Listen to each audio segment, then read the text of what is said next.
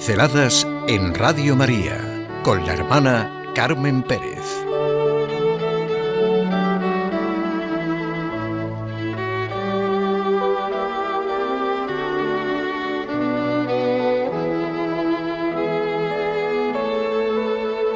Todo es posible para el que cree. Nos lo ha dicho Jesucristo. Todo es posible para el que cree. Es un hecho fundamental en la vida. Esto es la fe. En lo que es sentir y vivir realmente la alegría y la confianza del Evangelio está la gran realidad de que todo es posible para el que cree. Lo mismo que la expresión, si tuvierais fe como un granito de mostaza, todo es posible para el que cree. El cristianismo es una nueva forma de vivir este mundo.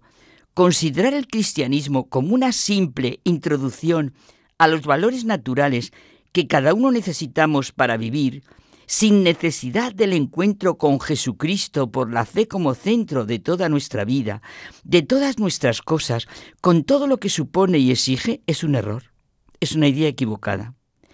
Una mutilación enorme que amputa la vida para la que hemos sido creados y para la que hemos sido redimidos. La realidad cristiana consiste en el misterio de Dios que ha entrado en el mundo como una historia humana. Esto lleva a pensar que si no se sabe lo que es el cristianismo, ¿cómo se puede juzgar? ¿Cómo hay tanta gente que juzga y critica? ¿Sabemos realmente lo que supone creer en Cristo o tenemos una idea equivocada. Lo peor sería tener fe en nuestra fe. Realmente en la vida no admitimos que uno hable de la experiencia de algo que no ha visto y vivido, de algo que realmente no conoce. Pues qué frecuente es esto en relación con el cristianismo, ¿verdad? ¿Hasta qué punto estamos convencidos de que no es posible la vida sin Cristo? ¿Y cómo se traduce esto en nuestra vida diaria? Cristo es el amigo de la vida. Solo Él puede, mejor dicho, solo en Él puede ser vivida plenamente. Esto no puede ser una palabrería vacía a la que nos hemos acostumbrado más o menos para afirmarlo o negarlo, sin ser conscientes de las consecuencias que tiene el afirmarlo o negarlo. Cierto, el mundo florecerá cuando Dios sea un día todo en todo, y o esto es así o nada tiene sentido. Uno de los mayores obstáculos consiste en la idea equivocada que podemos tener de Dios. El modo con el que configuramos nuestra idea de Dios depende muchas veces de la educación recibida.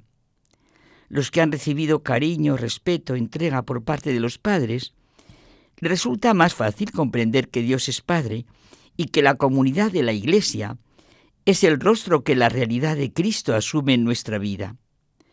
Otras veces, la idea de Dios queda desdibujada por motivos de imposición de ideologías, por juicios pobres y faltos de verdad. Bueno, quizá experiencias de dolor y de fracaso mal vividos, por motivos aparentemente intelectuales. Y digo aparentemente intelectuales porque la inteligencia no busca naturalmente lo que es inteligente, sino lo que es verdadero. Cuando la inteligencia tiene necesidad, necesidad de acicalarse, de juegos malabares, deja de ser sana y robusta, pierde toda su fecundidad. Todo es más sencillo, más cercano como ocurre en el Evangelio.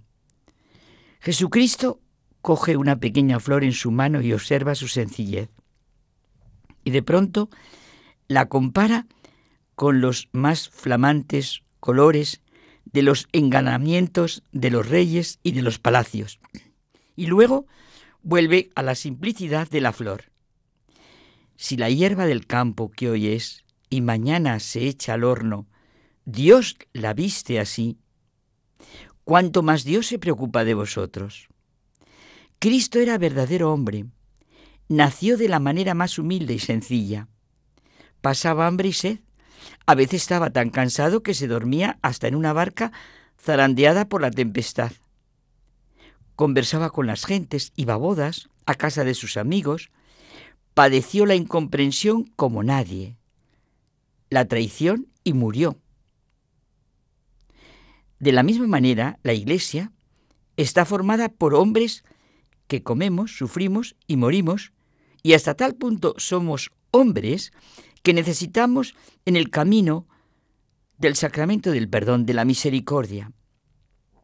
Hay una reflexión en los sermones parroquiales del cardenal Newman, me da alegría decir San John Henry Newman, que es de lo más gráfico en este aspecto concreto de nuestra idea equivocada.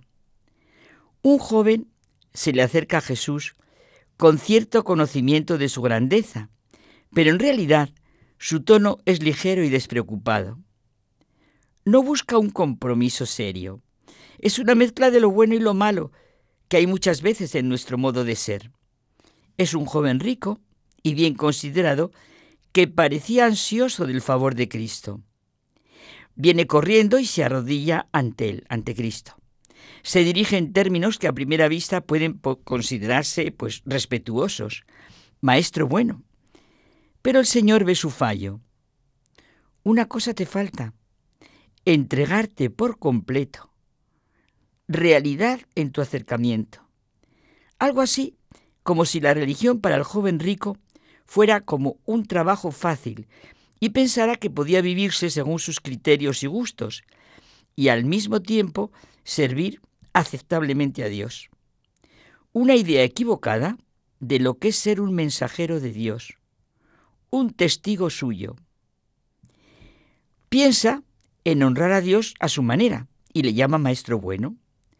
Le sorprende que se ponga en cuestión su afecto a la religión y cosas sagradas, pero Jesucristo rechaza ese medio homenaje y censura su actitud. ¿Por qué me llamas bueno? Nadie es bueno sino solo Dios. Es como si le dijera, no uses las palabras como pura fórmula. Le habló con cariño de padre y le mostró lo que realmente tenía que hacer. Le llamó a su verdad interior. Tenía una idea equivocada de lo que era la verdadera fe en Dios, la verdadera relación con el Señor, lo que el encuentro con Cristo significa. ¿No nos pasa a nosotros que tenemos ideas equivocadas de nuestra fe? ¿Nuestra fe en Cristo hasta dónde? ¿Cómo realmente conforma nuestra vida? La fe no es pura fórmula. Recordamos la pregunta tan frecuente de nuestro Señor por la fe de quienes se le acercaban. Todo es posible para el que cree.